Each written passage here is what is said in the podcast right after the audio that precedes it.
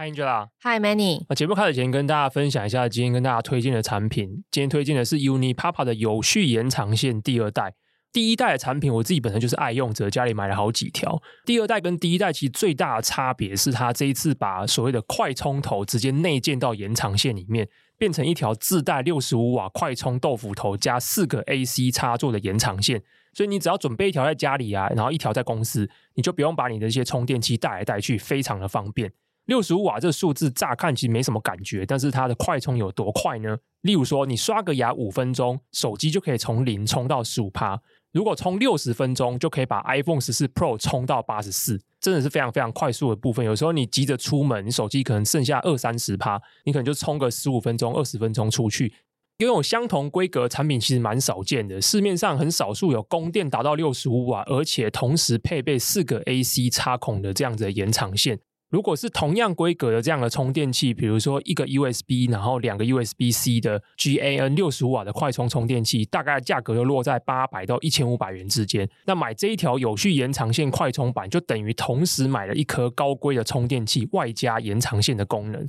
这一次有序延长线快充版也继承了原本版本的非常良好的设计，这也是当时为什么买第一代的原因。例如市面上有非常多大小规格不一的充电器，那很容易挤压到旁边的孔洞。不确定的原因就啊你用那种充电器，常常会发现那个孔啊，如果插一颗比较大颗的，旁边那个就是插座都插不进去，卡住啊，因为。原本既有的设计，插座跟插座之间缝隙就是比较剩余的空间就是很小。没错，所以有时候比如说明明一排这个延长线它有六个插孔，结果这取舍取舍完之后只能插三个或四个。所以有序延长线它加大了孔距，可以让彼此之间的那个充电器本身不会去相撞。而且比较特别的是，它在后面那一条线的部分有一个一百八十度的转轴。一般来讲，我们那种延长线，如果碰到墙角的时候，其实就是会硬折嘛，它就有点这样挤压到的感觉。可是有序延长线，它就是维持良好的设计，有个一百八十度的转轴，遇到边角的时候也不用凹陷，完美贴合。所以整体来说呢，如果你家里不论是你为了居家的美观，你想要一条好看、好收，而且不会让充电头互相冲突的这样子的充电线，有序延长线本身就是一个非常好的选择。那如果你想要再更进一步减少你插充电座的麻烦，那这一次的快充版有序延长线就更加是首选。即日起，只要输入折扣码 Manny，这个 M 要大写，第一代有序延长线以及第二代的快充版都可以享八五折优惠。那欢迎有需要的朋友从节目资讯来了解更多。好，那这一次接到这个延长线的业配，其实我觉得也蛮应景的啦。因为前阵子我十二月中的时候出国嘛，那每次出国的时候我一定都会带延长线。嗯，我不知道国外那个旅馆就是会有很奇怪的设计。大部分的旅馆床头是没有插座的，会不会有可能就是这几年才开始，就是比较新的流行三 C 产品？就以前的旅馆可能没有对这个插座有这么强烈的需求。我记得你在那个那个日月潭那个叫什么酒店？日月潭那个饭店最贵的那个韩碧楼。呃对，那时候也有讲过一样的问题，感觉你是一个无法离开三 C 产品的人。对，真的很烦，或者是有时候你其实要把那个台灯，或者是电视机，反正就是各种它的电器的东西拔掉。以前只有那边需要电呢、啊，然后又不够长，是吧？所以我出国就是一啊，还有一个东西就是你出国的时候，你也不想带超多那种万国转接头哦。对，原因是因为万国转接头其实也蛮难用的，是它插上去之后呢，它等于是已经凸出来了，所以有时候你再挂一个比较重的充电器。很容易掉下来，就其实没有很 fit 了，没有很 fit，然后会晃来晃去的，哦、所以整体，而你也不想你行李箱塞一堆这种万国转接头，对，所以我本来就是出国我都会带延长线，因为这样表示我只要一个转接头，我就拉出一排这种台湾是可以用的这种插座嘛。这一次又刚好接到，而且又是他们新版这种快充版，就是更方便，因为上面直接有那种 USB A 跟 USB C 的插头，我就不用再装一个豆腐头插手机，我直接把我 USB C 的线直接插上去就可以充电，所以我觉得很应景啊。那讲到应景呢，今天实在是有点近乡情怯，很可怕。我来的时候做足了心理准备，我现在还是很害怕。真的吗？对啊，因为我们太久没录音，很怕讲不出话来。对，我们这样子休了一个半月的时间，主要是因为我个人的问题啦。然后这边跟大家细说从头。我觉得这一个半月真的发生蛮多事情的，然后我也做出了一些可能大家觉得是蛮小的事情，真的我自己体感上觉得是人生重大决定啊。一开始原本只是因为我呃每年固定某个某一些时段我都会休一段时间，所以我原本是十二月中的时候就打算休到十二月底。当时安排了去法国，反正就先从先去史特拉斯堡看一下那种圣诞市集啊，完了之后去阿城斯住的地方，什么所谓的美食之都里昂，最后再回到巴黎，感觉还蛮好的。我以前一直不知道为什么，因为身边的人给的刻板印象吧，就是一直告诉我巴黎就是脏啊、怎样啊、有的没的什么罢工啊什么的。罢工应该是没有伦敦严重啊。在英国真的，在英国的时候，我真的是非常对，是他们的劳劳权意识非常的高涨了。不过这次去游巴黎，一方面可能是因为大家说年底圣诞假期期间巴黎的人比较少，那我也确实感觉到有差，因为越靠近跨年时段的时候，人潮就慢慢回来。地铁原本没有尿味，到了年底的时候开始尿味就开始飘出来了，这是非常神奇的。OK，所以我一开始的时候觉得巴黎的体验其实是还蛮赞的。然后原本想说，哎，好，那就是玩玩，然后休息完结束之后就可以回来录音了。就没想到这个旅行途中的时候，突然有点身体不舒服。回来之后一去看医生，之后看完之后就决定立刻安排入院，然后开刀。我原本想说这也是一个很简单的刀吧，也没什么吧。就人家开完之后呢，后续又出了一点小状况，所以复原的时间又拖长了一点，直到现在才开始回来录音。那这个半月 Angela 没有录，有没有觉得如释重负还是怎么样？哇，你为什么要这么直接的点出？我觉得不到如释重负，我有点意外。然后也回想一下，这好像也是因为我们之前大概其实虽然没有每周都上节目，但是其实大概可能几乎每一周都像是有在准备东西。这算是一个蛮意外的。呃，我觉得不能说假期，有点像是一个休息休整，好像回来准备要开始录音前，会变得比较有干劲。心无旁骛的来面对这支麦克风，太令人安心了，太令人安心了。从现在起到过年前，集数都要你 carry 了。我还在休养状态，我真的很高兴听到你这么说。哦，真的吗？对，接下来就是你 carry 多一点。哦，应该还好啦，还好。我觉得就是刚好我们之后休息一段时间，其实对我们可以做的题目啊，然后有一些 Manny 有许愿，今年我们可能想看的东西啊，有一些时间沉淀，我们是还是可以找出一些新的视角。那既然有新的视角，就有新的东西可以跟听众分享。我觉得这件事还蛮让我感到有点压抑，有点惊喜。今天唯一的贡献就是前面闲聊的部分啊，大家，我现在不确定时间轴会落在哪里，但是我猜应该时间轴会落在二十分钟左右的时候，好的，好的，就跟大家分享一下这一个半月我的一些心路历程吧。其实蛮深刻的，就是这样，就是我可以分前半段跟后半段。前半段就是我在法国休假的时候，当时因为你是休假状态，所以其实我觉得当时还处于一种想要旅行结束之后回归人群那种期望感。哦，想要被需要的感觉，因为你就有点 isolated 嘛，from 这些我们对我，我当时在法国期间的时候，我最深的一个感受是，即便离开了工作岗位，没有写漫报，没有录 podcast，这世界运作还是很好。我不知道，我不知道怎么描述这个感觉，你知道，就是一种，我以为你本来就知道这件事。我们不是常常讲完世界没有我们也还好啊，没有。可是那是你没有抽离的状况下，那是一个 assumption。就是你知道这件事情为真，对，可是你没有很清楚的去体会这件事，没有，对对对，没有很深刻的感受到这件事情。那你那时候感觉是觉得说，这世界不需要我没关系，变得更，还是说这世界没有我运作很好？那我就是你是变得更正向一点，还是觉得这世界没有我也没关系这样子？可能偏负向吧。哦，就是我有一种，哎，公司我不在岗位上，很多事情也运作的蛮好的，是不是我也不用回来？你有这么负向吗？有有有，我当时蛮负向的啊。我当时真的蛮负向，那你怎么克服这一点？当当时在我的 to do list 上面，其实有写了一条，就是回来都要跟好老板好好聊聊。那条现在还在吗？还在，还在。我确实会跟他好好聊聊。没问题，可能有点智商一下吧。哦，智商一下。对对对，还是想要找到一点定位，对，或者是一些确信感吧。你人健健康康的嘛，然后你在外面玩，然后你就会想要把回归人群，或者是这种被社群接受的这种需要感，你想要把它找回来。有点像说，你还处于那个 momentum，你还处于那个动力状态，只是你稍微休息而已。嗯，所以你还是很想要回到有回到那个 momentum 的状态。我我蛮讶异的诶，为什么？你身为一个有在写慢报，就是慢报已经有快三万订阅户，然后又有一个 podcast 的，我有点因为像我我就是只有我只有录 podcast 嘛，然后我其实也很少在我 social media 上面 po 东西。但你身为一个可以就是这么活跃的人，竟然还会觉得没有被需那么需要的感觉。如果你想要，你是可以被需要的啊。呃，我觉得那就是长期啊，我自己的问题吧。就是我是一个自我确信感很低的人。天哪，今天拷问前半部分是我是不是？对对对对对对对，我认真有反省了一下，就是为什么我的自我确信感在近五年来变得蛮低的。对，因为如果你想要，你总是可以找到东西跟大家分享，那大家就会回复你。对啊，为什么你连这个都？我就变得对人的期待，然后对自己的期待，对很多事情的期待感都变得很低。我原本以为保持低期待是让自己比较过得比较自在，对对对对对，有一点，可是有点矫枉过正。就是我会发现，人如果都对很多东西保持太低的期待的时候，把自己的心态弄得很孤单吧。嗯，我不太知道怎么描述那种感觉，但是你就会觉得自己很孤立的感觉。因为有我没我都没关系。对对对对对对对对，你的那个自我否定跟确信感低落到一个程度的时候，就有点像是你把自己 isolated。但其实可能事实并不是这样，嗯，对。可是你把自己孤立起来了，它有一个反向的作用，它会让你更想要 reach out，哦，更 desperate。对，可是更想要 reach out 的时候，对，反正那是我觉得那是很很很很复杂、很很幽微的一种情绪状态。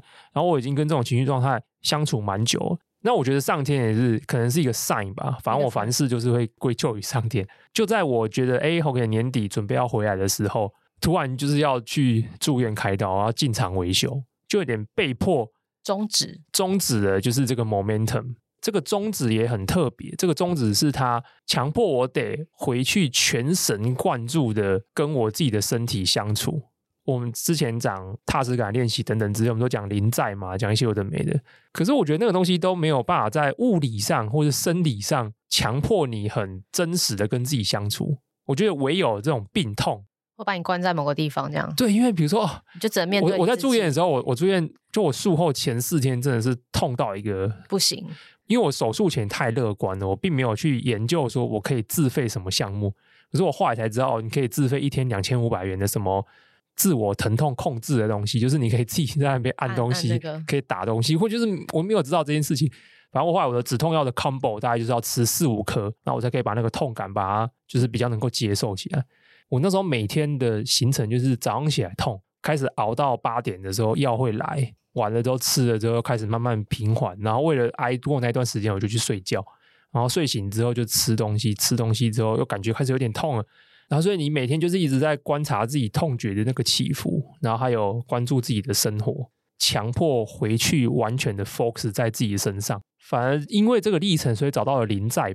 真正的专注在当下，对，真正的专注在当下，专注在当下，就是真正的专注，然后感受自己。我也没有空去思考我是不是孤单的，但你其实没有很孤单呢、啊。对对对对对，有感受到很多意外之惊喜。哦，这是后话，那、啊、这是后话。对对，但我说这个发生之前，其实因为你完全的必须 focus 在自己身体的复原跟调养，感受到自己身体好像一天有比一天变好的那个历程的感觉。你就已经无暇去思考我是不是孤单这件事情，I don't give a fuck，就是马斯洛嘛，你先你先完成最底层的那个，你要先满足最底层的需求，你才会去想你是不是得到就是存在有没有意义什么的。反正你要现在先满足基本的。对对对，然后我就是我已经 I don't give a fuck，OK，这是我真的好多年来第一次，第一次 I don't give a fuck，真的哦，健健康康的状态下，或是或是人生没有遭受重大打击的时候。不会去想这件事，你不会去 I don't give a fuck，好吧？所以这就是一个 sign，他给了你一个不是要打击，就是给你一个 stop sign 嘛。先对啊，就是也不是什么超重症，但就是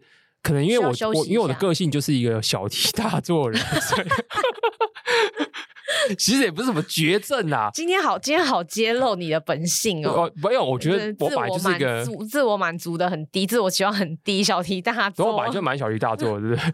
过程中，就像你刚才讲的，就是有发生一些意外的事情，其实让自己感受到自己是深深的被爱的。你是，这也是蛮特别的。的确是没有，就是那么孤独。你没有你想象中那么孤独，也没有你想象中那么的 lonely。对，没有你想象中那么就是跟大家都 cut off 的啊。对，然后我必须要讲的第一个就是我爸妈，这真的非常的，我觉得非常的 unreal。我觉得那个画面我一辈子不会忘记。觉得你想象二十年前不会发生这种事，是不是？不是，就是这个画面，我觉得我一辈子不会忘记。我先讲为什么。我一开始就想说，这是一个还好的手术，觉得说好，我就是可以自己一个人去开刀。大家不是有讲什么孤独量表吗？对，什么最高？对，这是第九吧？没有，他说第十就是一个人去开刀。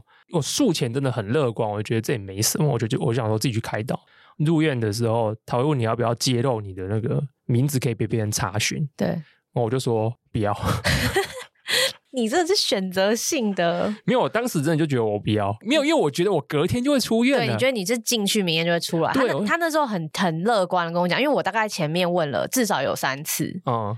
至少每个礼拜有时候会一起录音的伙伴，我还是觉得说他这样一个人要去这样还蛮辛苦的。我问了他三次，他跟我说 OK，他觉得一定 OK。我想也是，我觉得人要给彼此一点信任，所以我就觉得说，你刚刚说是很乐观。我他说 OK，我觉得要相信这个大人，他会说 OK 就是 OK。啊、我那时候觉得超乐观，我觉得我爸妈也有问我，就是要不要来看，我就说这没什么，这真的是小事。哇，你是不是习惯扛起一切啊？天哪，对我，我有这个会落泪哦。我觉得你我，不会落泪啊，我不会落泪啊，我不会落泪，但是我确实有这个习惯。因为礼拜天入院，隔天早上去做全身麻醉，然后要准备手术。手术完之后，你麻醉完之后会进恢复室嘛？结果我在恢复室醒来之后，结果他一推出那个门一打开，结果我爸妈出现在我面前。我就我当时想说，我是还在睡觉嘛？哦，你就在梦里还没醒？对，对，我想说，哎，这两个人怎么会出现在我面前？我第一时间就问他们说：“啊，我不是不开放查询。”你真的很糟糕，怎么第一个讲这个？你看，你内心就是你既渴望被连接，又很害怕连接。我当时真的觉得我不想造成他们麻烦，因为我怕他们担心。因为我真的觉得这是可能是一个小事。我就很惊讶，我就问他们说：“哎，你怎么会出现在我不是不开放查询？”曼妈听到这边要哭了。他不会听，他现在没在听 我节目，他就说他听不懂。我爸就是一一解释，他就说：“对啊，你就不开放查询啊！而且重点是我根本没跟他们讲说我是几点开刀。哇！我只跟他说我隔天开刀，因为我也不知道隔天几点开刀啊，医生也不会跟你讲你明天几点开刀啊。所以我爸后来就说，先到柜台，然后说查询我的名字，然后就发现哦。”不能被查询，但是这个东西，你就是医院这个现在各自保护是很好的。他说，如果你就是不想给别人查询，你连你的一等亲都不能查哦，真的？对对对对对，所以他们是绝对都查不到，他们查不到我在哪边，也查不到我是在哪一个手术间。可是我爸真的蛮聪明，我爸当时就灵机一想，这个手术完总要从什么地方推出来吧？你爸有张真私家侦探的签对对对对，然后他就开始找找，然后看到说，哎，那个标示写恢复室，他就问旁边的志工说，哦、那是不是手术完的人？有麻醉的人，最后就从那边推出来，然后志工跟他说对，然后我爸跟我妈就在那个门口在那边站着等着，就是一两个小时。这是一个漏漏洞哎，可能马上要被补起来的，因为各自会从恢复室这边流出来。对对对，有有点像那个艺人出关，总是会被粉丝堵到那种感觉。对对对，他们就在那边等一两个小时，然后等到我这样被推出来，然后就回病房。然后当时就是跟他们聊天，这样我觉得很不可思议。然后最不可思议的是。结束之后呢，我爸爸就说好了，那看你没事，他们就说他们就回台中了，这样，因为他们特地从台中搭高铁上来。我就说，我就我就问我妈说，哦，好了，今天辛苦你们来这样跑一趟，这样。然后我妈就只回我一句话说，就是天下父母心啊。我觉得靠，这个你竟然还没哭出来，你是什么冷血动物啊？你啊，没有感动，不一定要用哭的表现啊。但你知道吗？就是说小时候对这个东西，这这几个字，你就觉得只是字面上的意思，嗯。可是，在那个 moment。真的很魔幻，就是你的爸妈就是就这样突然凭空蹦在我眼前，留下一个天下父母心，然后他们也知道。他们也知道我个性，他们就觉得说啊，这时候如果我就是也没有到很严重，因为我那时候麻醉还没退，我还不知道我接下来几天他妈的会这么痛，然后还发烧，还就是有点感染什么什么。那时候看起来还行，他说还行，让你可以。所以他们也他们也知道，他们也知道说我如果觉得还行的情况下，我就不想要麻烦他们，他们就也就自己回去了。我觉得这个行为也让我很感动，嗯，因为他们也没有硬要留下来，因为他们就知道我的个性，嗯，所以他们知道我个性，所以他们就是也很飒爽的说哦，那他们就是回台中了，这样，他们就是这样一个。很快速的闪电来回，这几件事情都让我蛮感动。然后我谁知道我就是之后四天，就是我原本想我隔天就要出院，我就是多住了四天。然后后续当然就是有一些朋友来，后来后来我有一天就是感染了，然后发烧了，然后就是受不了，我就立立刻紧急 call out，对我们两个认识的朋友 Tracy，然后他也紧急来帮我，Yuki 也来帮我，然后等等之类的，就是后续还有非常多很感人的事情啊。但是没有要一一唱名了。对，我最大的感谢还是给我爸妈，这真的是很很。很不可思议、很了不起的一件事情。你一直用不可思议哎，我想说，也许对很多爸妈，或是身为没我没当过爸妈，我不知道。但是有些就是有些已经有小孩的听众们，可能会觉得说，哎，这不就是爸妈会做的事吗？我我觉得不可思议是因为我我没有当过爸妈，我不知道。但是我只是不可思议，我只是觉得说，就是人类竟然 build in 这种 engine，你知道吗？这种关怀他人的 engine 可以到这个程度，这个是什么程度？对他们来说，可能就不到这个程度啊！你看看你的用词，不是不是不可思议，不是，就是这个就是我们的我们的生物性可以驱动我们做到这个地步，是我觉得很不可思议，完全不用思考，几乎不用思考，直觉反应可以做的这些事情。对对对对对对对对对，不要再探究了，这就是爱。对，但就是这种爱，这种 hardwired 的，你知道吗？就是这种深刻的写入脑内，然后让你。本能性的想要去做这样子关怀行为，这种爱很很不可思议耶。然后就觉得说啊，小时候就是这样被爸妈这样拉拔长大，其实你都是在这个爱的环境里面，只是你自己不知道而已。哦，因为这段时间为了要复原，所以就很 focus 在自己身上。它带来一个呃，我觉得意外的效果，就是有一天当我到住到第四天的时候，我觉得好像稍微比较好一点了，然后我就开始在手机。滑一些想说啊，看一下科技新闻好了，有什么问题？对，看不先看补品跟保健品，先看科技新闻。这个人是有什么问题？对，看科技新闻好了，这个跟世界重新连接一下。看了一篇新闻之后呢，下一秒就想说，哇，这篇新闻哎讲的好像蛮有趣的，那可以怎么把它写成电子报呢？一往这个方向一想了之后，我不知道我那一瞬间突然身体感到一阵恶心。天哪，你的生理在抗拒这件事情？对对对对对对对对对对，你看我就可以说是个小题大做。当下就是一阵恶心，就会觉得这件事情怎么这么恶心？那已经不是倦怠的想做，是一种排斥感。因为你身体现在可能就没有多余的 energy 来处理这件事，啊，所以我当下立刻传讯息给你，对，对不对？没错，我当下立刻传讯息给 Angela 说，我电子报我要停看。我应该就说好吧，我应该好像就是也没，我好像没没多说什么。那你什么事都嘛说好，不是我，我觉得你哪一件事情说不好？哎，也没有，有的时候太就是一些事情我没有办法，因为拿下偶包这件事，我可能就要看清。哦，对啊，对对。我觉得那时候好像是一种好像终于来了的感觉。哦，嗯，因为这件事我们应该也有，应该说不是就 suffer 一阵子啦，不是停刊这件事，就是关于，就是虽然我们常常会分，时不时会分享，然后我们会聊聊我们对工作还有工作上的启发，可是其实。我觉得产生找题目，其实找我们想要写的题目这件事，一直都是一个我觉得有越来越困难的状态。只是说，我觉得 Podcast 跟电子报来比的话，写成文字又真的是一个更精炼、更耗费力气。这个力气不是心力而已，还有包括你身体上也要准备精力跟能量去面对的事情。所以我觉得好像终于来了也，呃，松一口气。那我先回应，比如说，真的有时候都会有人回一句话说。啊，这种东西就是你想写就写啊，想写什么就写什么。我不确定，可能每个人不一样，但我真的还是要定义一下，就是说，纯粹写东西跟花力气创作这是两回事。我觉得我比较偏向是我花力气在创作曼报，这个东西是它会设定一个目标跟驱动力，要去执行的事情啊，它并不是一个我看到某一件事情，然后随手有兴趣来去讲一下。But anyway，就是我觉得慢报带给我最大的 suffer，除了题目不好找以外，它其实有一个很大的 suffer，是我我蛮长一段时间，每个礼拜除了工作以外的时间，我都会活在一个焦虑跟恐惧当中。焦虑找不到题目，焦虑怎么写？比如说礼拜一，我就会焦虑说，哇，这礼拜还有两篇没写。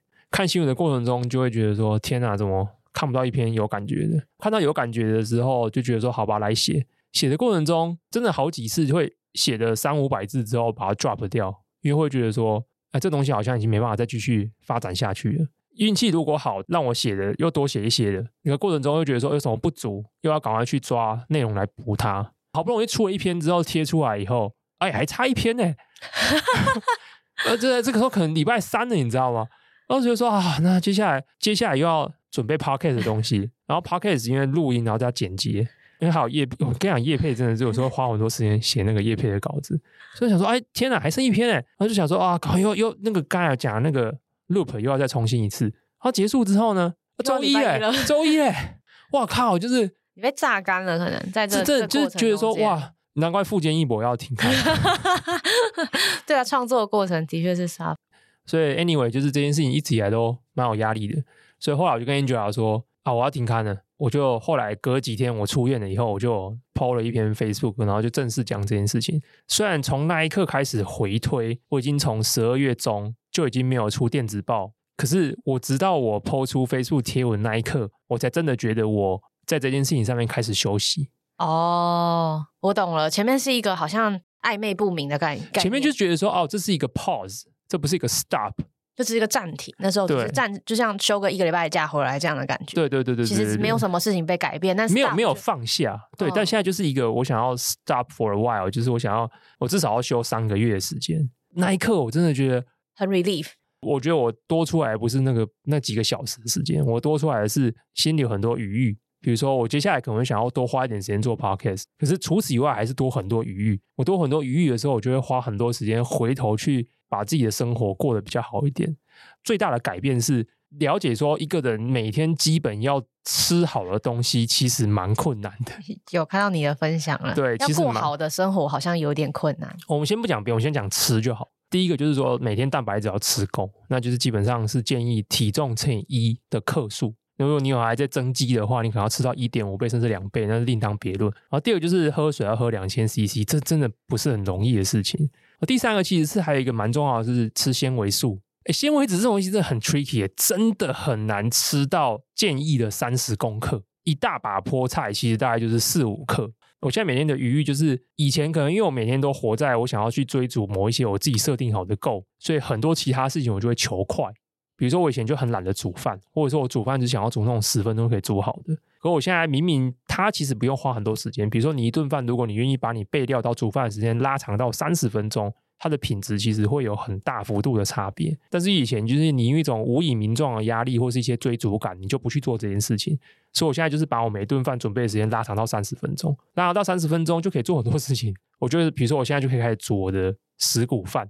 我觉得我直到现在才开始去执行我们去年五六月讲的踏实感的练习啊，所以这是一个迟来的，这蛮难的，迟来的 reflection，这蛮难的，对啊，对啊，你放下了，对啊，我觉得还蛮好的，然后觉得现在心理状态前所未有的好，哎呦，对啊，真的，真的，真的，我觉得 eventually 等我休个一个月一个半月之后，我一定会开始手痒。哦，可是好啦，可是那个时候是。不同的你了，对，不同的。你变了。我觉得人就需要这样，我们需要一个蜕变二十八天皮肤，你需要完全忘记你原本的一些贪嗔痴，没有办法认真，不，我认真的，因为其实你知道吗？很赤裸、很坦白的说，其实电子报这种东西，尤其是我是在比较高度自我要求底下去写电子报这件事情呢，当它持续了三四年以后，它会累积很多我觉得很不必要的自我要求。然后这个自我要求，我也会把它投射到对别的内容的一些评鉴上面。比如说，有时候我就会开始进入到，哎，这种东西有什么好写的，或者是写这个干嘛或什么之类。可这东西其实都是让自己越活越狭窄。哦，有了那些本来让你变得更好的限制，后来反而反过来又真正限制了你。这样。对对对对对对。那我觉得这一次的一个 stop，我觉得是个不错，因为等到我手痒了之后，我可能已经摆脱掉之前累积那些东西了，我觉得很好。赞哦！哇，今天闲聊有点长，不然就剪成两集怎么样？不要，他不要，不要，我就把闲聊一些比较那个东西剪掉，这样。好哦，我想要混过这一集。好了，那今天这一集呢，非常期待，因为今天这一集的题目呢，早在我去法国之前，Angela 就有跟我讲说他要讲，但其实我已经忘记了什么东西。没关系，我需要，我其实好像应该要给你看，但我想说你这两个礼拜可能都在休息，对，然后而且你说反正你很相信，要让我 要让我乱讲，我就乱讲，对对对对对。那我们今天的主要的正题就由我们的 Angela 跟大家分享。好，其实这题目在我过去。一年有大概两三次，它有进到我的雷达里面，但那个时候一开始我其实看不懂，不太知道它要拿来用在哪里。这个是一个，我觉得算是一个软体为主，但可能接下来会加一些硬体的一种 total solution 这样子。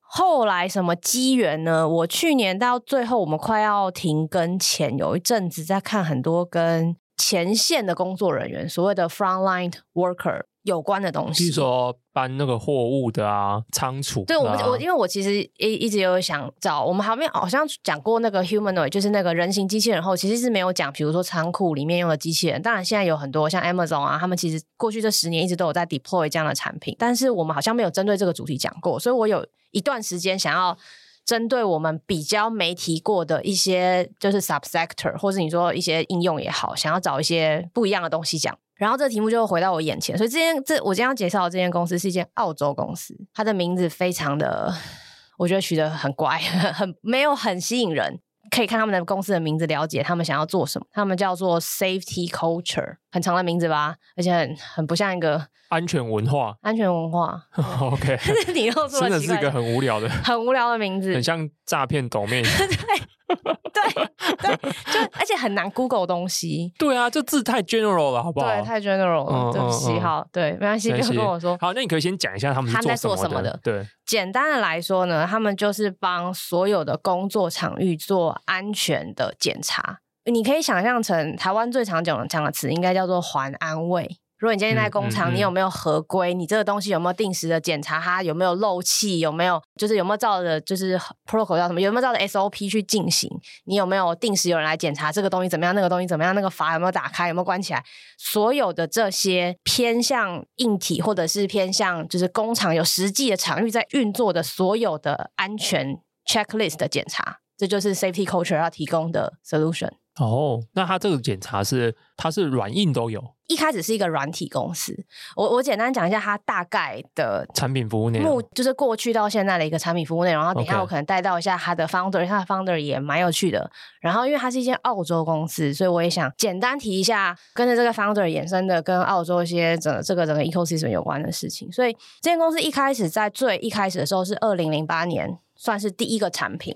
就是推出来，它叫做 i Auditor。简单来说，为什么叫 i？因为那个时候 iPhone 上市了。这个 founder 他叫做 Luke Anir，他觉得说，我终于可以把 checklist，就是我检查这里有没有安全，那里有没有照合规这个东西放到 app 里面，然后让大家可以 mobile 的使用。我们现在想象很容易，就是很多东西都在软体的世界运行，可是事实上，对于 frontline worker，很多东西是在纸本上面进行的。我有没有这个合规，那个达标，这个有没有检查？这都是在纸本上面进行的。这件事不 make sense 嘛？因为你没有办法记录，没有 digitize，你就没办法记录很多，比如说达成率，那也没办法了解到底出事的时候到底是哪个环节，清楚的 pinpoint 哪个环节出事。这件事本身 digitize 就是让 iAuditor 大火红，你不知道火红，就是在这个圈内越来越多人使用的一个原因。他说他们好像开他开始做这个产品三到六个月后，就有一个航空公司跟他们说：“哎，我觉得你们东西很好，但是因为你有一些 function 还没有跟我们的这个检查系统完全 match 到位，所以我们现在飞机不能飞。你们可不可以赶快叫工程师来改那个中间的 spec，让它可以就是我们的检查就是可以 feeding 这整个 process，然后让我们的飞机可以赶快起飞。所以他就是那一刻发现，零八零九年开始 everything going mobile 的时候，发现说这个东西是有人需要。”然后演变至今，它中间经过了几轮融资，等下会细提，然后也收购了一些公司。它现在主要的产品算四个面向，第一个是 training，我我其实蛮蛮羡慕、也蛮钦佩，就是在工厂端工作的人，尤其是在工厂端不是只是作业员的人，管理工厂的人，因为他们其实要做很多很多事情，他们要去协调很多事情，所以对于工厂端来说，你要先告诉。人们怎么做这件事？你把东西从 A 地运到 B 地要怎么运？以前就是老鸟带菜鸟嘛，我跟你说这样做你就这样做。可是他们呃 Safety Culture 透过前一阵子他们收购了一间公司，把这整个 training process 上线，而且你可以自定一些 training course，你可以自定规则、自定步骤，所以以后呃菜鸟只要看着手机的 mobile 的 app 就可以知道这个工作要怎么做。这是一个我觉得很大的。对于我想象中的工厂啊，因为我可能很久之前看到工厂来说是不会有这样的 solution 的，因为大家就觉得你就照了这个，我我一代传一代，可是你也知道口耳相传可能会有很多问题，很有 misstep，有些可能错误的讯息被传下去了，所以一切 digitize 之后呢，这个 training 的 process 就像一个公司内部，嗯、工厂内部的一个学习系统一样，你只要照着上面的步骤做，任何一个笨蛋都可以操作这个机器。那我觉得这是一个很惊人的事情，尤其在面临缺工这么严峻的情况下。你必须要有好的方式来带你的员工做事，所以这是第一个。第二个，他们也进入了 asset tracking，我觉得广义叫 asset tracking，但是他们自己叫 asset，应该说叫做 asset management，有资产管理。资产管理包括你的器具的状态，他们可能透过各种的 IoT device，然后配合场域里面的就是完整的整个 IoT solution，可以去 track，比如说机器的就是运作的状况、效率，这个完全可以想象，就等于把以前 checklist 的那件事情完全就是上云端化、上数据化，这两件事合起来就可以接到下一个他们可以现在做的事情，就是提供。Insurance 提供就是保险的产品，他们跟保险公司这边有一些合作，就是说我可以帮你的东西机具做更多的透过监控它的状态，然后你可以确保你的产品在生产的过程中呢，如果有什么问题的话，我们保险是可以有些适当的给付的，因为可能不是你人为操作的问题，可能是机器损坏的问题之类的，可以做一些适当的给付，然后这整个 ecosystem 可以串起来。最后他们还做了一件我觉得很有趣的事情，他们自己做了一个像电商的网站，诶，并不是网站，就自己做在自己的 system 里面，叫做 Safety Culture Marketplace。哦，这个名字真的好长。简单来说，就是所有你上述，比如说你要 training 一个新的菜鸟，你要给他课程，课程上完之后，你要带他就是使用这些东西在 asset management 里面，然后。Insurance 算是 cover 这整个万一有什么意外发生的时候可以有给付的部分，以及最后如果你缺了哪一个物件，你缺了现场的公班的安全帽，你缺了保护的衣物叫 PPE 这种 protective 的这种 equipment，还缺了任何什么 ss tracker 少一个，只要你在他们的 ecosystem 在整个 marketplace 上面找得到，你就可以在上面买，直接订购，然后运到你的工厂，你就不用再上任何其他 whatever 的网站或是。可能分散在各个不同的网站上面，你只要在他们的 ecosystem 用他们的 solution，用他们的 app 去做所有的 safety 的 checking，所有的检测，所有的工厂的环境的检测，你都可以在里面找到对应的 solution，就是一个华安会 app 啦。简单来说就是这样。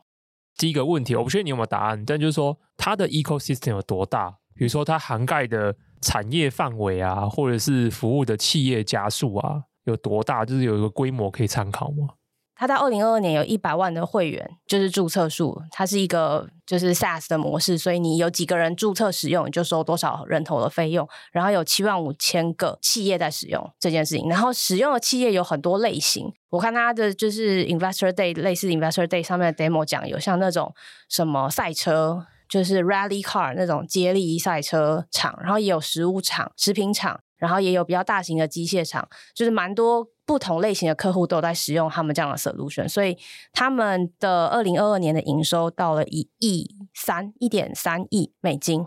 这样算大还是小？哦，对，这是回答到这个问题。我试图想要了解一下这个市场有多大，但我发现有些市场是这样，就是你真的很大，大到你没有办法细分谁是领头羊。所以这个规模在市场上，我觉得也许不能说它是领导厂商，但我也找不出领导厂商是谁。也有可能是一个 private 公司，然后没有什么太多数据揭露。这个是还是说，其实这个需求平常是有非常多其他的 solution 组装起来，有点像这样。我可以想象，就是说以前这种东西可能就是我检查有一个，也有可能用 spreadsheet 就可以达成。对，老实说，然后可能跟 SAP 有些什么串联，或者是 Oracle 有些什什么东西啊，我是内部自己开发一套嘛之类的。比如说够大的工厂，你们不见得会导一些外部的 solution 啊，可能我们自己内部因为自己的流程嘛，自己的 checklist 嘛，那现在应该也也会 E 化的。E 化的话，就搭配自己公司内部的系统，直接做一套储存。所以这个市场，据他自己还有不同的地方看起来，这可能是一个有一百个 billion 到一百五十个 billion 这么大的市场。就是所有这些全世界的工厂，除了愿意自己写 in-house solution，一百个 billion，对，有一百个。那他才才他才一百个 million，对，没错。他希望十年后可以成长一百倍。OK OK，我觉得这件事很有趣，是因为这个 founder 的故事，我觉得蛮有趣的。然后他们也算是很这个企业发展的过程中间，有蛮多时候有抓到一些转捩点。然后这个东西也像是一个，我觉得在澳洲这样这么 in case of 人口没有那么多，然后市场没有那么大的地方，他还是把这个东西蛮 day one 就真的推的比较国际一点。我觉得这是我觉得整个故事里面比较有趣的地方。好啊，我觉得蛮有趣的，因为我不确定是因为以前太。少关心还是现在比较多。澳洲这几年，我觉得在科技业上面确实是有一些蛮亮眼的表现。表现，Canva，尤其是软体的部分。其实从 Atlassian 开始就对啊，对啊，对啊，对啊，对啊，其实蛮特别的，好有趣。好，那我讲一下这个 founder，他算是一个 solo founder，他的 CTO 算是他正式成立这个公司数年后。因为要做 i auditor 这个第一个算是一个 checklist APP 才才找来的 CTO，所以他算是一个 solo founder。他成长在昆士兰，昆士兰算是一个东北边澳洲东北边的一一个省的一个小镇，叫做 Townsville。他其实就是从很小开始就开始工作，据他说十五六岁。国中毕业就开始在当地的 local 的这个加油站工作。他说那是他第一次开始被他的师傅教导怎么样去运作一个 business，就是他不是一个 technical guy，他就是完全是实干、苦干实干的实业家起来这样子。所以他一直觉得说他要想到办法赚钱。Long story short，他中间有很多很讲一下啊，啊，真的哦，对啊，哦，好哦，不要 short，不要 short，要 long story。他在十七岁的时候就自己管了一个十五个人，就是他自己下面他的老板就让他管了一个下面有十五个人的一个加油站。他说他每天就是除了忙着修车之外，十七岁啊，十七岁，我的天呐！对啊，我们在干嘛？十七岁我还在当风纪股长。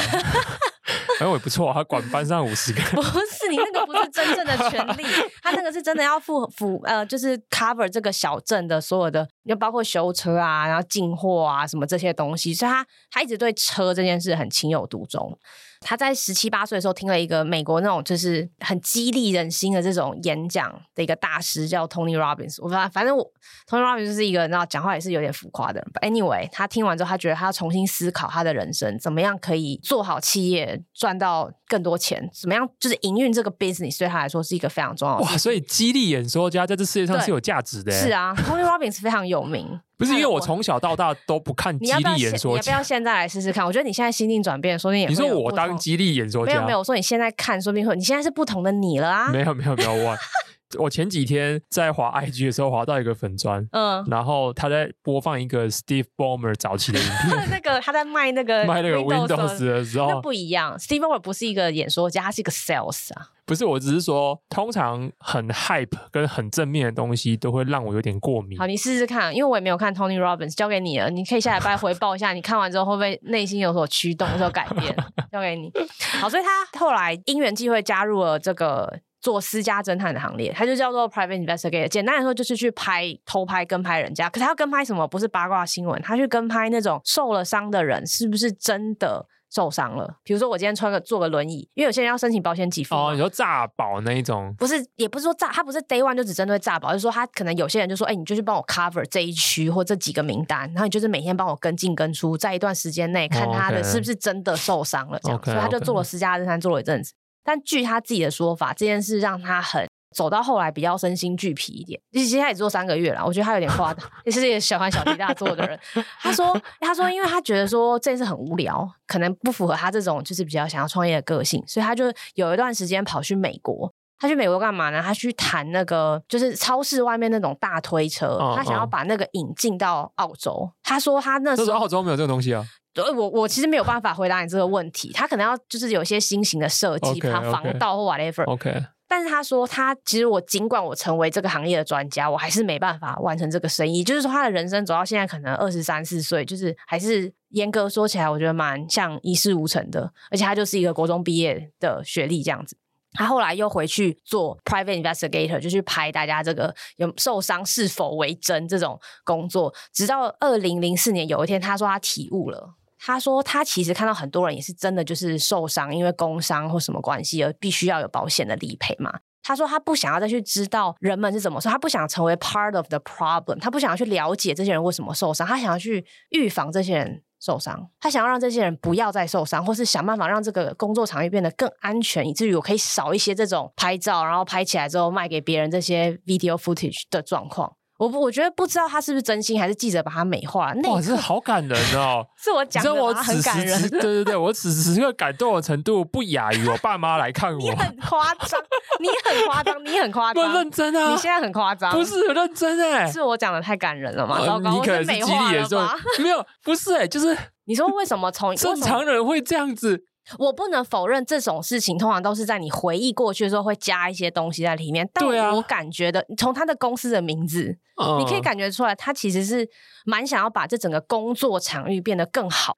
不是，我意思是说，这个 leap，嗯，这个思想维度的跨越很惊人呢。我必须要说，这种东西，因为都是这是记者采访他，就是一个澳洲的 okay, okay, 澳洲的 local 的，反正每个人讲自己的过去，一定都会有一些，就是我不会否认，我觉得一定要的。如果你没有这个能力，你可能没办法管。但是，但是还是。就算里面有百分之三四十的美化啦，但是我觉得还是一个蛮特别的思路啦。对对，你能从这样子的一个非常非常末端的一个执行行为，然后你想要往上层去追溯问题的源头，而且他一路推到了，我觉得现在，在成为一个 business，对，成为一个 business，是一个几百人的公司，哦、我觉得这是一个蛮厉害的一个想法。所以他零四年就成立，那时候公司呢也不叫什么 iAuditor 或 Safety Coder，不叫这个名字。他那时候有点贼，他说因为在 Townsville 那个地地方，他的师傅就是教他怎么管加油站的这位呃先生叫做 Bill Smith。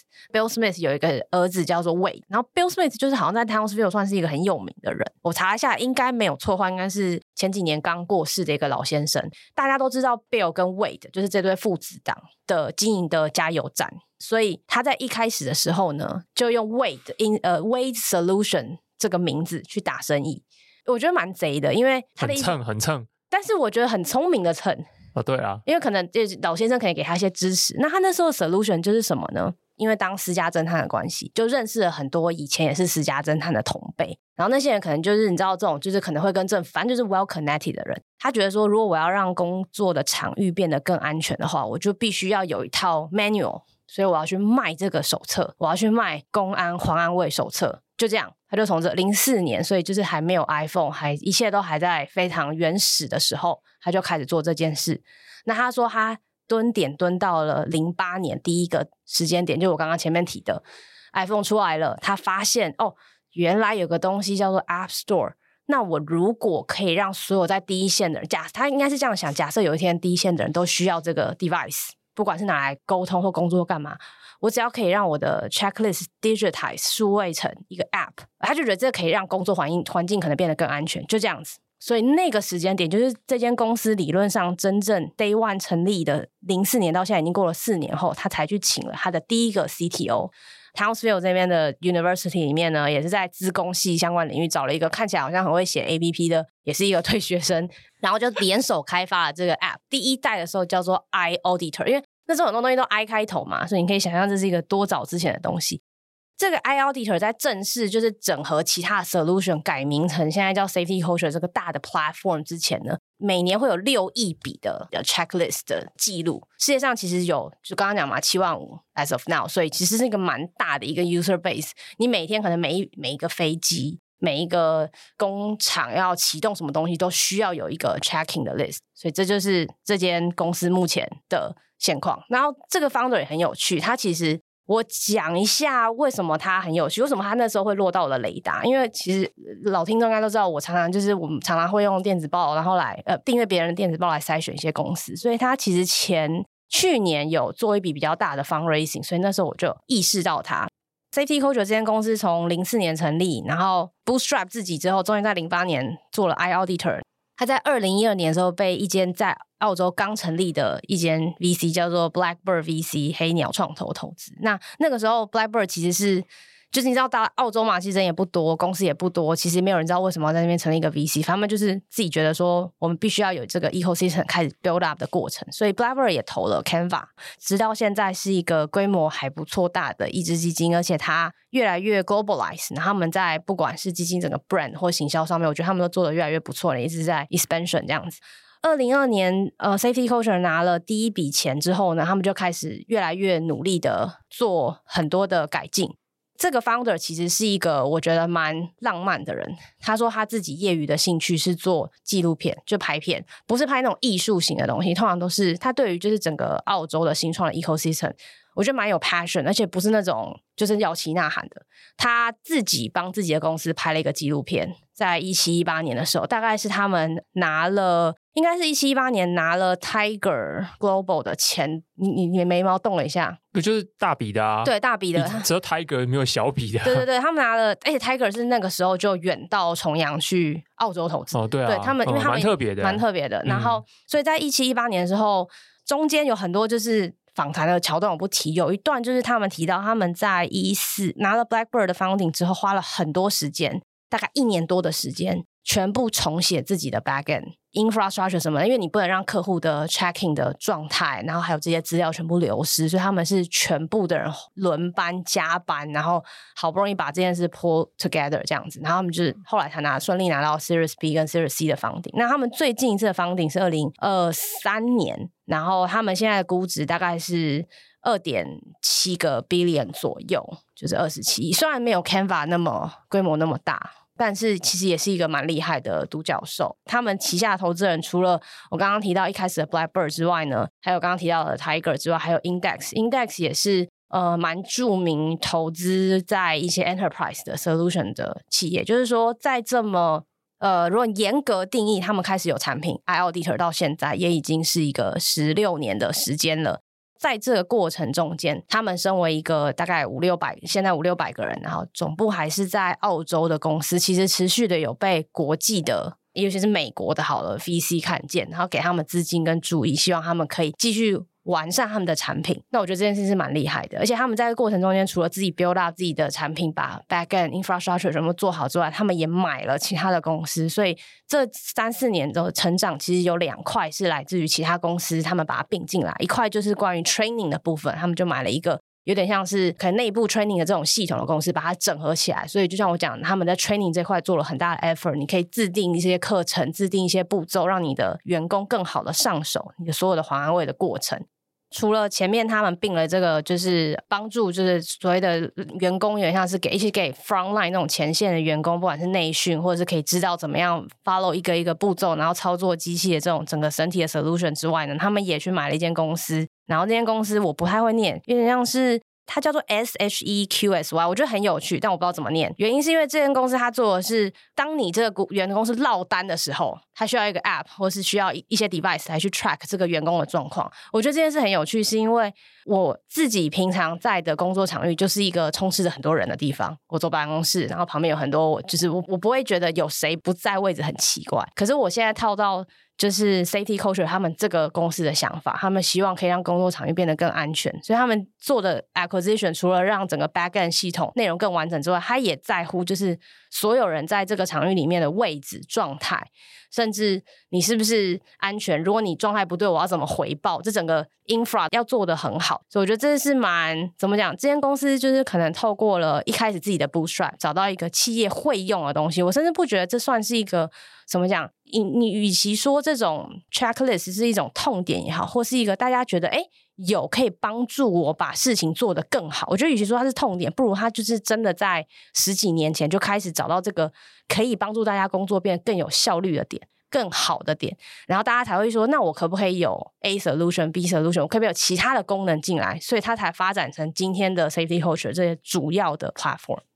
这个 founder 我刚刚前面讲了很多故事嘛，然后我提到说他其实是一个我自己觉得他有点浪漫的人，然后时不时会拍这种类似 documentary。然后他在去今年吧，在 Apple TV 上面有上一个影集叫做 The Founders，然后这个影集就是 feature 四个在澳洲的这种。蛮知名的，哦，真的哦，这么特别？呃，对啊，只 feature 澳洲的哦，澳洲的应该不是指他自己出钱，但他去 coordinate 这件事的拍摄哦。对，好，太棒了！我 Apple TV 的那个会员期还在，去年上的吧？我好像有印象。对啊，去年上二零二三不是 Founders，只有 Founder，但是反正就 Apple TV 上面，然后他就是 feature，除了他自己之外，他就找了另外三个，其中一个就是 Canva 的那个女生 Melina Melanie Perkins，然后他自己，然后还有一个是 Bright，还有一个是 Finder，反正这四个都是就是澳洲 native 土生土长的公司，他就去访问他们这一路来的心路历程，然后他自己在影片里面有讲到，其实我觉得他里面很少。嗯，怎么讲？对那种大环境的抱怨或什么，他比较想要认真讲的，就是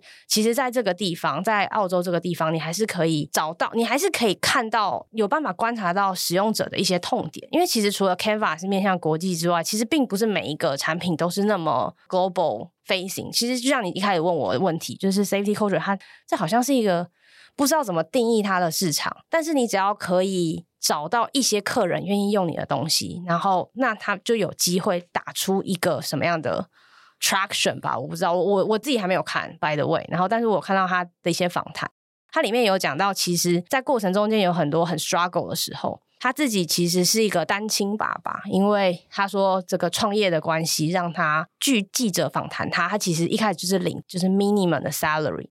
但是他其实全部的时间都放在工作上面。你看，他们为了一个 backend 的系统的调整 upgrade，需要一整年花所有的工程人力，从呃三个月会好六个月，然后一直 delay，所以对他自己本人的消耗是非常大的。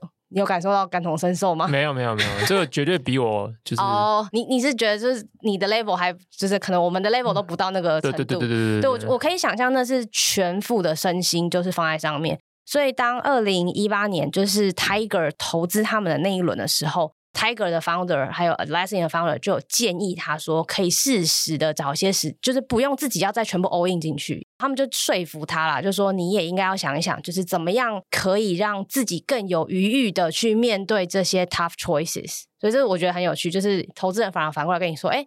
我我知道很多人有时候在比如说那种那个 fundraising 的新闻上面都会说啊，有人 cash out 啊，或者是 founder cash out。但我觉得反过来讲，这个 founder 现在还拥有，据他自己说，我查不到，还有四分之一的 safety culture 的股权，在已经融到第一轮的状态下，那是就是投资人在这时候给这种建议说，你必须要也为自己还有自己的 family 还有自己的身心状态着想是很重要。然后投资人还给他另外一个建议是说，希望他去找一个兴趣。一个跟工作无关的兴趣，他就是完全喜欢这件事的兴趣。他说：“你必须要在生活上有一些其他可以 balance 的东西，你才不会就是又把自己 burn out。”所以他选择了一个很很疯狂的兴趣，他就是选择那个 rally car，就是拉力赛车。对，对拉力赛车，在因为澳洲嘛，就是很大地，然后有。嗯所以他其实是一个非常寻求刺激，可能跟他以前在加油站。投资人会不会觉得有点头痛啊？叫你寻找一个兴趣，不是寻找一个高风险的兴趣。可是他可能他赛车赛一赛哦，他可能自己也有一些，我我不知道他有多 involve，感觉就是也许他就是觉得这是很有趣的事情，但他他的那个，我记得他某一个就是某一个访谈有一幕，他就会骑那种就是 mountain bike，在澳洲的山上这样跑来跑去，他看起来就是一个很喜欢户外活动的人。但我可以想象，就是说，我看完大部分对于他，还有他的公司，还有他跟其他的澳洲 founder 访谈访谈之后，我觉得他们其实没有让我有一种感觉说，哦，我们这里缺少很多资源，我们需要很多的帮忙，没有，反而他们一直都在想说，怎么样我们可以再做得更好。我可以透过跟资本对话，然后他们彼此之间好像也都有很多 founder 跟 founder 之间的支持。像最早期呃 Safety Culture 的 founder，其实呃其中一个个人的 angel investor 其实是 Canva 那边介绍过来的，所以我觉得他们算是一个蛮。怎么讲？虽然也是一个小小的，in terms of，我觉得人口是一个小小的国家，但地很大，可他们还是很努力的去想，怎么样可以找到一个东西是有人有这个需要，而且我们要把它做得更好。尽管很难定义什么叫做 safety checking app，但它至少就把它做到一个 billion 等级嘛，每年一亿美金的 ARR，其实也是一个不小的规模。那我觉得中间发现这件很有趣的事情，就是他们今年可能会有一一轮小小的让员工可以卖股票，就是有点让员工也可以就是拿回一些现金的 fundraising 的想法。哎，不说 fundraising，就透过 fundraising 的方式让员工可以有一些 cash 的出场。然后在新闻搜寻的过程中，我才发现澳洲的资本市场或是澳洲的金融环境有一个很有趣的规定。如果你在一定规模以上，你就必须，不管你是公开或不是公开公司，你都必须要在澳洲的类似就是金管的一个单位、一个一个网站里面揭露你所有的财报。但我有去试，就是他还是要花信用卡，就花花花钱买一份，可能三四十块。日本好像也有哎、欸，但他们的规定我觉得很，日本好像也有，还蛮，他那个规定还蛮容易达到的。然后日本的那个也是要花钱买的。对对对，就是、对，就是日本的那个什么公报还是什么之类的。公报哦，也是吗？对对对，就是类似这种东西，就是非上市公司，嗯、但是好像不知道，因为我以前有看过类似的资料，然后我就好奇问问我朋友说，哎，为什么？这些非上市公司可以有这样子的财报资讯可以看，然后就好像是我忘记是因为我我不确定是行规的关系还是法规的关系，反正总而言之就是日本有一个地方你可以花钱，然后可以买到非常多非上市公司的财报。他们的规定真的很很宽松，你可能员工只要到一百个人以上，然后 ARR 考，我记得好像是。营收在二十二十个米还是五十个米，就是我觉得蛮容易达到的一个规模，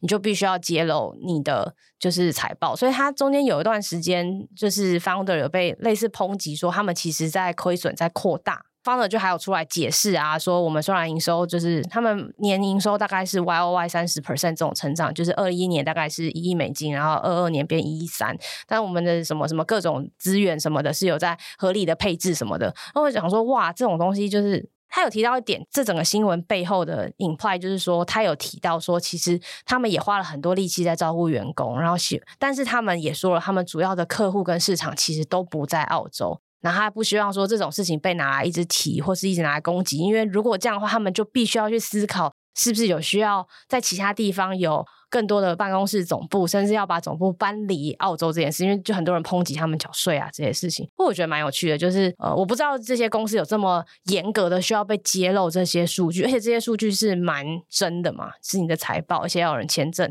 如果你每一间新创公司都要被揭露这些数据，或者你到什么样什么谁来规定这个要揭露的这个门槛是到什么地步？那你怎么定义？万一资讯太流通，是不是会被大家看透了你全部？那你。怎么样在资本市场上，在一级资本市场上跟投资人做 leverage，觉得这是个蛮有趣的一个小 debate。然后他那时候看起来做访谈看起来还蛮生气的，觉得说记者都在乱报道。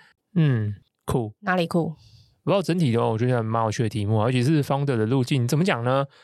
我后来觉得，哎，两年前找你做节目真的是蛮蛮不错的啊。为什么突然来这个？呃，因为我觉得你会补充很多很有趣的题目啦。我会补充很有趣的题目，就是这些题目都不是一些很直觉或者是在一般通俗的媒体市场里面会去特别 aware 到的东西。或者是说，我们选题的口味越来越变相，我们想要去找一些很 vertical 的的题目出来讲。我也是从这次之后才发现，这是一个我觉得也许实务上有效率，而且也 make sense 的方法。我我最近的题目是这样。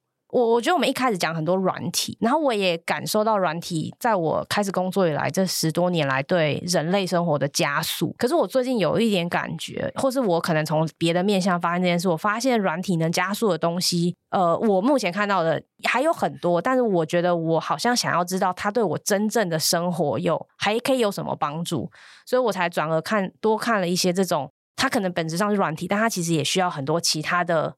Ecosystem 一起整合的东西，然后通常都是先从硬体开始，甚至是使用者的习惯开始一起整合的一个，你可以讲是一个 solution 或是一个平台。然后我就会发现，哦，原来其实生活上还有很多东西没有被数位化，然后也还需要被数位化，而且它数位化后还可以榨出或挤出更多的 productivity 能量，甚至真的可以帮助我每天的 daily life。有很多事情就是我都不知道，所以我觉得这只是我最近的一个体悟，没有像你那么深刻这样。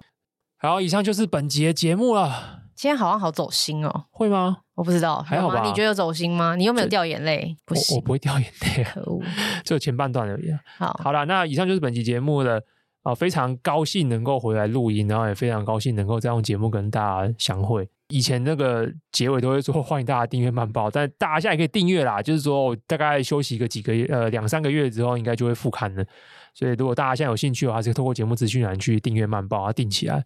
那之后复刊的话，你就可以第一时间收到电子报。那如果你喜欢我们节目的话，欢迎五星好评留言啊！我们真的蛮希望能够有收到更多听众的回馈。那如果你不想要五星留言好评的话，那更直接的方式就是直接透过 IG 直接私讯我。他现在很有时间了，他会回的。我我其实都会回啦。其实私讯私讯我是最快的。那基本上有什么建议啊，我基本上都会立即的回复你，然后想办法在节目中做调整。那如果你很喜欢这个节目的话，也欢迎推荐给你的朋友收听。我们希望更多人能够接触到我们的节目。那以上就本期节目了，拜拜。